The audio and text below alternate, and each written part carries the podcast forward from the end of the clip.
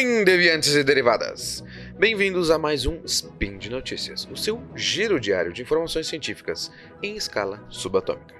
Meu nome é Bruno Galas e hoje, dia 23 Electron, no calendário Decathlon, famigeradamente conhecido como 16 de maio no antigo calendário, temos o programa de número 552. E hoje falaremos sobre geologia, história, física e ciência em geral, tipo geohistoriografia física, eu acho. Speed Notícias.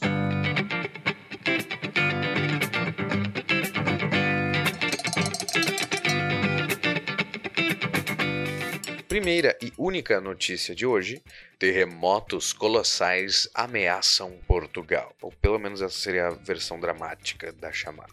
Um trabalho que ainda não foi publicado via artigo e, portanto, não teve revisão de pares, foi apresentado em abril no Congresso Anual de, da União Europeia de Geociências, cujo site é bem interessante e tem bastante material didático disponível, bem legal uma olhada. Link no post. Bom, uh, o trabalho foi apresentado pelo grupo de pesquisa do Dr. João Duarte, do Instituto Dom Luís da Universidade de Lisboa, sobre a possível quebra de uma placa tectônica.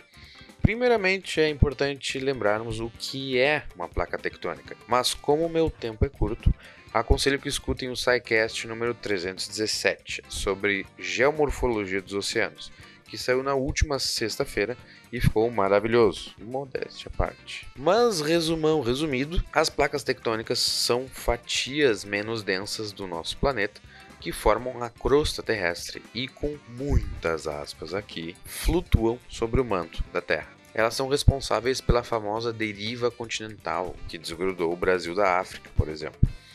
E atualmente nós conhecemos de maneira satisfatória os limites de placa tectônica do nosso querido planetinha, mas não sabemos exatamente como elas se formam. Por que, que existem placas gigantescas como a sul-americana? Por que outras são mini plaquinhas como a do Caribe ou Nova Escócia, que são puxadas, espremidas por outras o que define o tamanho de uma placa, como ela nasce, do que se alimenta, onde vivem. Bueno, esse novo trabalho pode apresentar uma luz nessas questões. O foco do trabalho dessa equipe é numa região submarina, logo a sudoeste de Portugal ou noroeste de Marrocos.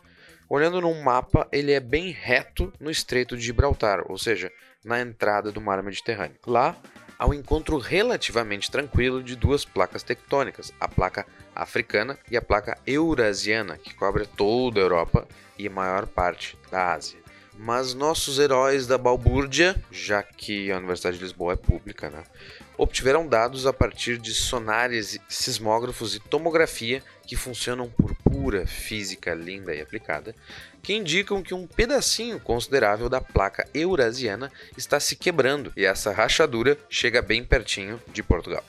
Ali, especificamente na Planície Abissal da Ferradura, que é um nome super sinistro, há um registro de alguns sismos frequentes e a presença de serpentinita. Essa é uma rocha com alguns minerais e formação bem específico, em geral formados com a presença de água e em regiões de subducção. Daí, lembrando o que, que é subducção, é quando uma placa tectônica entra raspando embaixo de outra, como encontramos aqui no Chile, onde a placa de Nazca é forçada para baixo da placa sul-americana. Portanto, é provável que a pontinha dessa placa vai quebrar e entrar embaixo do continente europeu. O que, que isso significa? Que o Oceano Atlântico, o Oceano Atlântico pode começar a fechar. De certa forma, isso já era esperado, o chamado ciclo de Wilson prevê a separação e aglutinação dos continentes, uma espécie de efeito sanfona, vai e volta. Assim, nós estamos nos afastando da África atualmente, mas em algum momento vamos começar a voltar e se unir à Mãe África. Além disso, haverá a criação de uma nova cordilheira na costa oeste da Europa, análoga à Cordilheira dos Andes aqui na América do Sul. Uau! Vamos ter picos nevados em Portugal! Pode ser, mas daqui a alguns milhões de anos. Por enquanto, o que presenciamos são apenas terríveis terremotos gigantescos, como os de 1531, 1755 e 1969, os quais não tinham até agora uma boa explicação por que aconteceram lá. Por exemplo, no dia 1 de novembro de 1755, um terremoto de magnitude 8,7 na escala Richter abalou, sacudiu e balançou de verdade a cidade de Lisboa. Ele ficou conhecido como o Grande Cisma de Lisboa, que é um nome bem legal, e foi seguido de um tsunami. Assim, foram responsáveis pela destruição de 80% das construções da cidade e 90 mil pessoas mortas, de um total de 300 mil habitantes na capital portuguesa na época. Vários registros e obras literárias foram perdidos também, assim como os prédios, como por exemplo alguns relatos de viagens de Vasco da Gama, Cristóvão Colombo e etc. Inclusive, reza a lenda que existiam documentos e mapas indicando a existência de terras no continente americano, e portanto a coroa portuguesa já tinha um objetivo bem claro para a missão de Pedro Álvares Cabral. Mas esses detalhes de historiografia eu deixo para o CA e o Spengler, do nosso lindo time de história do SciCast.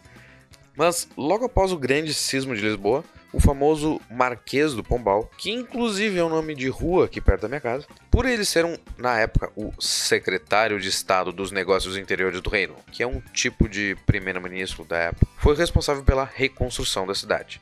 O interessante é que ele deu início a pesquisas seguindo uma metodologia bem científica, para analisar os porquês de certos prédios não terem caídos, quais materiais resistiam melhor ao tremor, etc, etc. Assim, contribuiu fortemente para o início da sismologia, o estudo dos terremotos. E, como resultado prático dessas pesquisas teóricas, remodelou a arquitetura da cidade para resistir a terremotos vindouros e grande parte desses prédios podem ser apreciados ainda hoje na Baixada Pombalina, em Lisboa. Marquês do Pombal, em 1755, já sabia que a ciência e pesquisa são essenciais para o desenvolvimento de uma nação ou de um reino, mas parece que essa ideia ainda não chegou na ex-colônia portuguesa. Para finalizar, recomendo fortemente um mini documentário produzido em Portugal chamado o Terremoto de Lisboa de 1 de novembro de 1755 e disponível no YouTube pelo canal História Lusitana, que eu vou deixar o link aqui no post. É bem interessante esse documentário, que ele tem partes de encenações e outra, outras partes com entrevistas de cientistas atuais que estudam essa área.